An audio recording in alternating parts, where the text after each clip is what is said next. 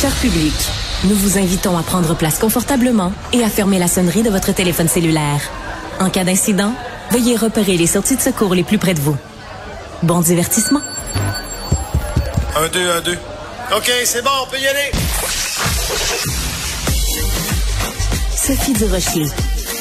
Elle met en scène les arts, la culture et la société pour vous offrir la meilleure représentation radio. Sophie Durocher. Tout un spectacle radiophonique. Bonjour tout le monde, j'espère que vous allez bien, j'espère que le courant passe entre nous. Ben oui, il fallait que je le fasse. À chaque fois qu'il y a une panne d'électricité, on fait ce genre euh, de de blague là, mais en tout cas, il y a une chose qui est sûre, c'est qu'il y a un sujet qui vraiment euh, est électrique vraiment qui provoque euh, des euh, qui hérisse le poil de certaines personnes aujourd'hui. En fait, il y a deux sujets qui provoquent beaucoup de réactions. D'abord, euh, cette soirée en l'honneur de la fierté de la fierté gay donc LGBTQ+ organisée par le Canadien de Montréal qui a lieu ce soir et on en parle beaucoup à cause de ceux qui ne participeront pas, qui ne veulent pas y participer. Mais un autre sujet qui touche aussi la communauté LGBTQ+, c'est cette chronique de Jean Tremblay dans le Journal de Montréal, Journal de Québec, sur la place des personnes transgenres dans le milieu du sport. Ça aussi, ça provoque beaucoup de réactions.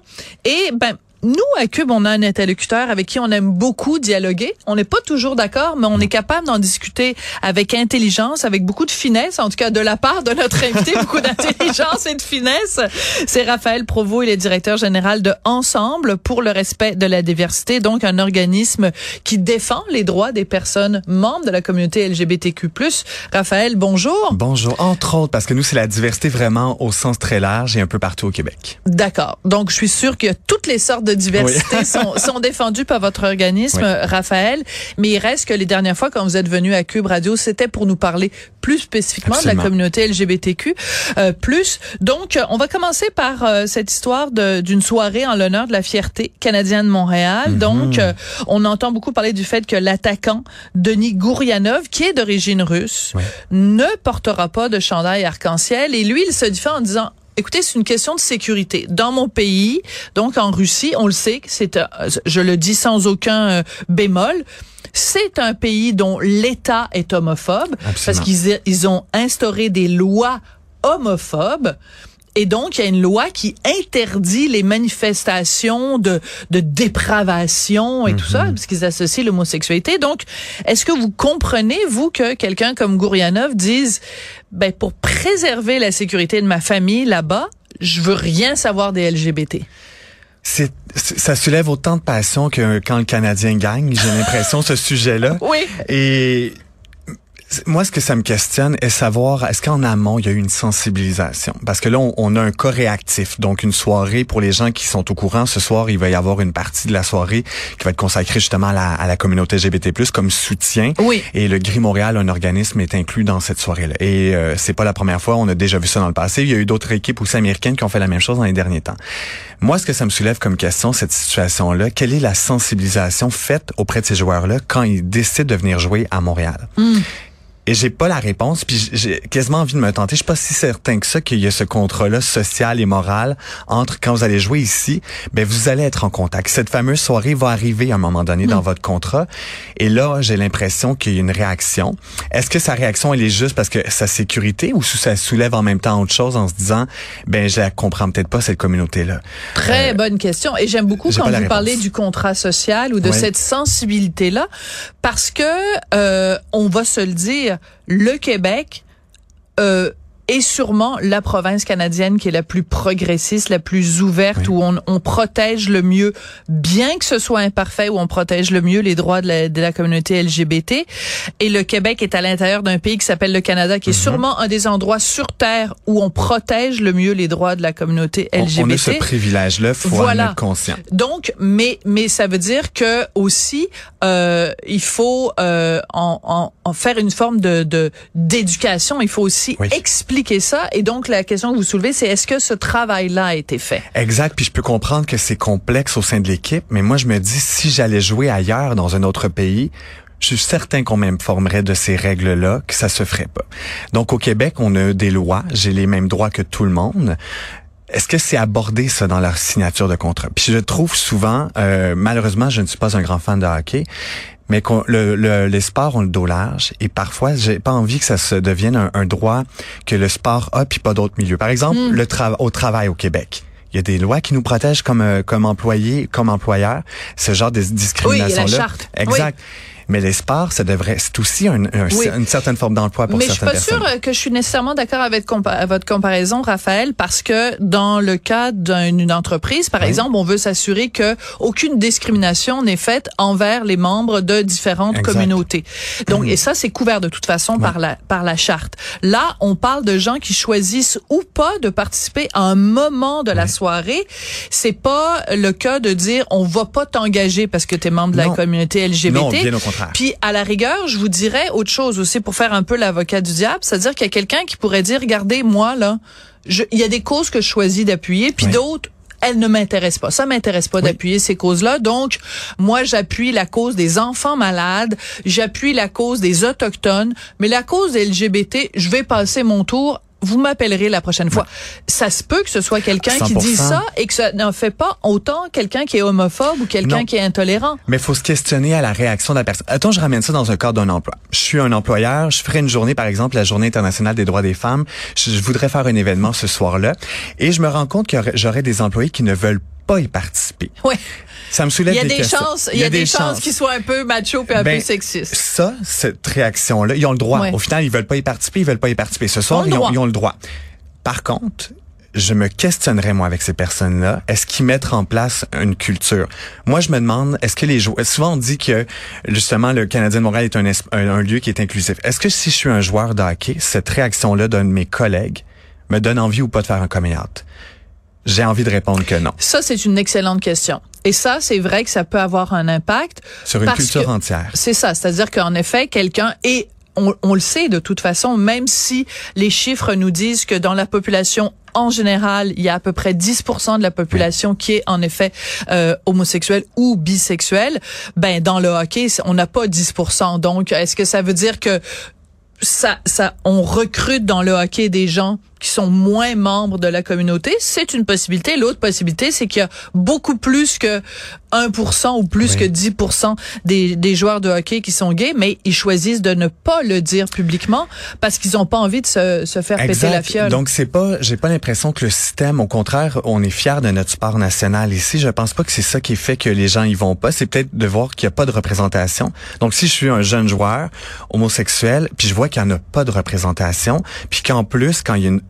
une seule soirée dédiée à la communauté, de mes futurs collègues ou de mes collègues actuels ne l'appuient pas par différents motifs. Quelle est la culture interne? Moi, quand je, me suis envenu tantôt, c'est cette question-là que je me suis demandé. Je trouve ça extraordinaire ce que le Canadien fait ce soir mm. comme événement et comme soutien. à l'interne, qu'est-ce qui se passe? Voilà. Et c'est Debbie Lynch White qui va, qui va chanter donc au Canada. Euh, je vais l'écouter ce soir-là, okay, ah, juste pour voilà, exceptionnellement parce que c'est, c'est Debbie Lynch White. Mais, mais ce que vous dites est important sur la représentation parce qu'on pense par exemple euh, au travail euh, euh, exemplaire. Quand il y a par exemple un joueur de hockey noir euh, ben il y a plein de petits garçons ou de petites filles. On l'a vu avec Piki Subban. Ça a eu un, impact sur le terrain directement. Et au sein même de nos équipes à Montréal je me rappelle pas je n'ai jamais entendu parler d'un joueur. Peut-être qu'il y en a que c'est pas dit mais encore là ça soulève aussi des choses si pourquoi on le fait pas de façon aussi exposée que d'autres domaines ou d'autres sports. Donc moi je, oui, c'est complexe. C'est le message. le message, que ça envoie. Mais quand il a signé son contrat à Montréal, est-ce qu'on lui a parlé de cette fameuse soirée-là que ça arriverait? Mhm. Parce qu'après, s'il signe puis qu'il a été mis en, toute conscience de ça, c'est une autre chose. Après, est-ce que ça a été fait? J'ai pas la réponse. Je sais pas à, l'interne. Puis, j'aimerais soulever quelque chose quand même. Euh, Monsieur Gourianov, donc, euh, il nous dit, bon, c'est des raisons de sécurité par rapport à sa famille là-bas. je veux dire, on a beau être extrêmement paranoïaque, on a mhm. beau être extrêmement conscient de, euh, mais là, il reste que la loi russe, elle s'applique en Russie. C'est pas parce qu'un joueur qui est à l'extérieur du pays participe à un événement. C'est pas, on lui demande pas de se promener euh, au défilé de la fierté gay en, en, pantalon en cuir avec les deux fesses à l'air là. C'est pour ça qu'on lui demande avec son habit de mais même s'il était avec son habit d'hockey à la fierté comme beaucoup le font, mais mais je me demande même est-ce que ça veut dire qu'il évite toute toute connexion avec tout. S'il prend des photos avec des gens, est-ce qu'il se demande est-ce que la personne non, mais a un, un drapeau sur lui Donc ça a le dos large. Je, je le connais pas, je connais pas sa situation. C'est vrai qu'il y a une situation politique autour de ça, mais il est à Montréal et ici l'inclusion elle est importante. Et pour moi ça, c'est que ça envoie aussi un message aux spectateurs qui Absolument. écoutent, pas que dans au sein des joueurs. Donc qu'est-ce que ça envoie comme message? Quand je le disais aux dernières entrevues qu'on a eues ensemble, on a peu d'occasions de sensibilisation. C'est ça que mon organisme fait, puis le Gris Montréal justement. Et ça, ça peut venir vite briser la, la, le peu de sensibilisation qu'on fait. Quand des modèles comme ça, il y a des gens qui sont fans de ces joueurs-là, mm-hmm. s'il se dit lui peut le faire, moi, pourquoi pas, je pourrais pas le faire non plus, ne pas soutenir. Parce que de pas participer, c'est une chose. Il y a plein de causes auxquelles je ne participe pas activement, mais que je soutiens ou je, ou je suis, euh, je suis pas dans l'hypersensibilité. Mais de, d'être contre quelque chose, c'est hmm. ça la grosse nuance. Tout à fait. J'ai la nuance est importante. Alors, euh, on va passer à l'autre sujet qui mhm. déchire beaucoup de gens. C'est euh, Régent Tremblay dans le Journal de Montréal, Journal de Québec, donc chroniqueur sportif, qui parle d'une situation qui divise beaucoup dans le monde du sport, qui est la question des personnes transgenres. Et ce qui est plus problématique entre guillemets, c'est euh, évidemment des euh, des hommes transgenres qui compétitionnent, non, excusez-moi, des femmes transgenres, euh, qui compétitionnent avec des femmes un homme qui biologiques. A fait une transition voilà. pour être reconnu comme il, comme il se sent comme une femme et se sent comme une femme. Et euh, donc, le titre de sa chronique, c'est « Quelle est la solution pour les transgenres? » OK. Moi, je veux qu'on ait une discussion calme et posée là-dessus et qu'on s'éloigne de certaines personnes comme Aurélie Langto du Devoir, euh, Florence Ashley qui est aussi euh, sur les médias sociaux, qui ont dit, il utilise le mot solution dans le titre. C'est une référence à la solution finale des Juifs. Wow, wow, wow, wow, wow, les amis, on n'est pas rendu là. Euh, vous, vous avez lu la chronique de Régent Tremblay. Comme, quelle a été votre réaction? J'ai trouvé que moi, moi, quand je vois un titre, je lis après qu'est-ce qui s'ensuit. C'est l'exercice numéro à faire. Oui, je, propose, je propose à tout le monde de, de s'arrêter à ce que juste le titre qu'on voit sur les médias sociaux souvent. Et quand j'ai lu le texte, j'ai vu de la nuance. C'est sûr qu'il y a plein de choses qui sont soulevées en même temps et je comprends pourquoi ça peut choquer certaines personnes. Les fameuses personnes trans dans les sports on est un, on est à une ère où justement là on en parle, on voit des personnes justement des personnes trans qui sont dans certains sports et ça questionne beaucoup de gens parce que juste pour faire un peu une histoire de, des personnes trans rapidement pour comprendre, il y a trois types de transition pour une personne trans. Une transition sociale. Donc c'est je vous annonce à mon entourage et à, ma vie que j'ai fait une transition de ma femme femme à homme, une transition. Point. Transition sociale, une transition légale, ce serait faire reconnaître au niveau de mes papiers, il y aurait une transition médicale. Donc là avoir des bloqueurs d'hormones, faire l'hormonothérapie, avoir des recours à des chirurgies et t'as pas besoin de faire les trois transitions pour être reconnu comme une personne en, trans à part entière. Dès que tu le dis, c'est fait. Après, il y a différentes étapes, il y a des cours reliés ça.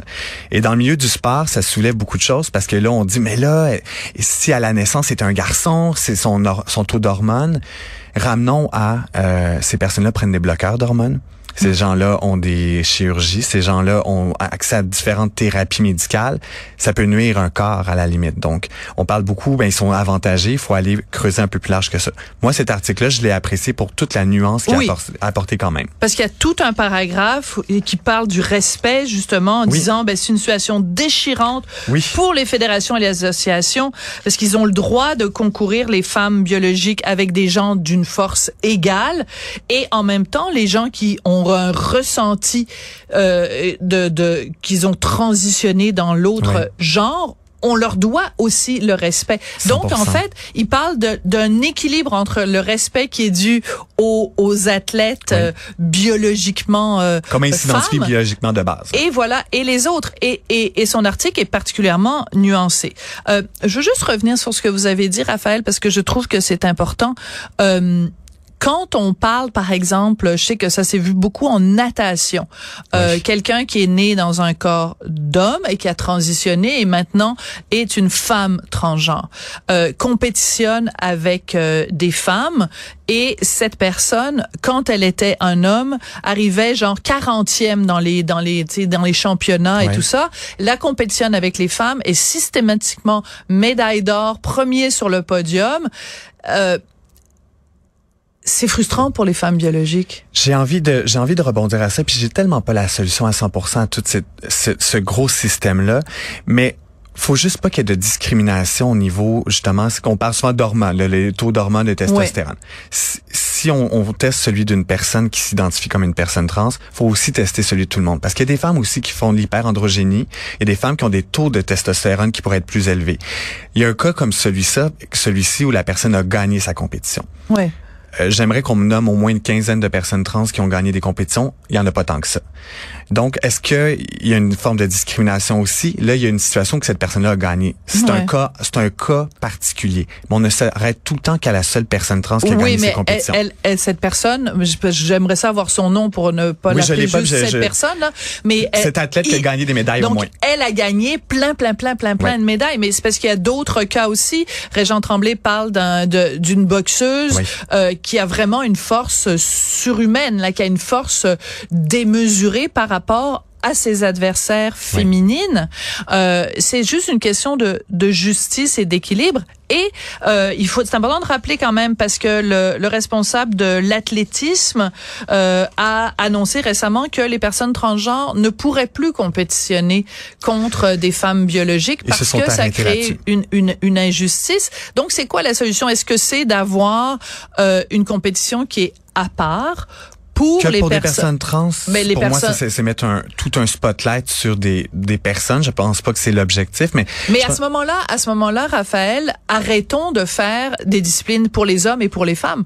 Si on considère que de toute façon le genre est fluide, le genre est est, est, une imposition sociale, etc.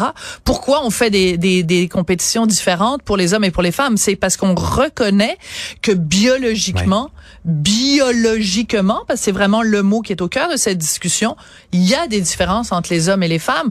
Et à ce moment-là, s'il y a des différences telles entre les hommes et les femmes, c'est pas le fait que tu aies un ressenti de femme qui fait en sorte que tu peux aller euh, sur un ring et casser la gueule d'une femme. Je pense juste qu'il faut pas que le système soit discriminatoire à la fin. Comme un peu la boxe, justement, il y a une question de poids souvent. On le connaît, il y, a oui, oui, il y a des catégories. Il faudrait peut-être à la limite qu'il y ait ce type de catégorie-là, mais qui serait pas jugé sur, gardons catégorie femme et homme, disons. On garde ça simple pour euh, cette semaine. Mettons, là, on changera pas le monde cette semaine, mais peut-être que quand on fait la sélection des personnes qui vont être en compétition au sein d'une compétition féminine, de s'assurer peut-être d'un standard justement hormonal. Ça, ça se teste. On pourrait s'assurer par exemple du de la grandeur, parce que je me disais tantôt aussi quand je m'en venais en j'ai pensé à bien des choses dans le taxi, à me dire par exemple quand on joue euh, au hockey, est-ce qu'il faut que tous les joueurs masculins soient de la même taille? Si par exemple l'équipe américaine sont plus non, grands, il y a des goons, il y a des voilà. mais est-ce que là, est-ce que c'est discriminatoire pour l'équipe québécoise qui sont peut-être un peu plus petits? Je pense qu'il faut se poser des questions mm. plus larges. J'ai pas la solution aujourd'hui, mais il faut juste pas que les systèmes qu'on va choisir soient discriminatoires envers une communauté. Ok, je suis d'accord avec vous, mais j'aimerais que cette, ce sens de la mesure et ce sens de la nuance s'applique aussi aux gens qui critiquent le, le texte de Régent Tremblay, en particulier ceux qui critiquent le titre sans avoir lu le texte. Lisez au complet. Et voilà. Raphaël Provost, vous êtes directeur général de Ensemble pour le respect et la diversité, c'est toujours le fun de parler avec vous. Un vrai plaisir. merci. beaucoup.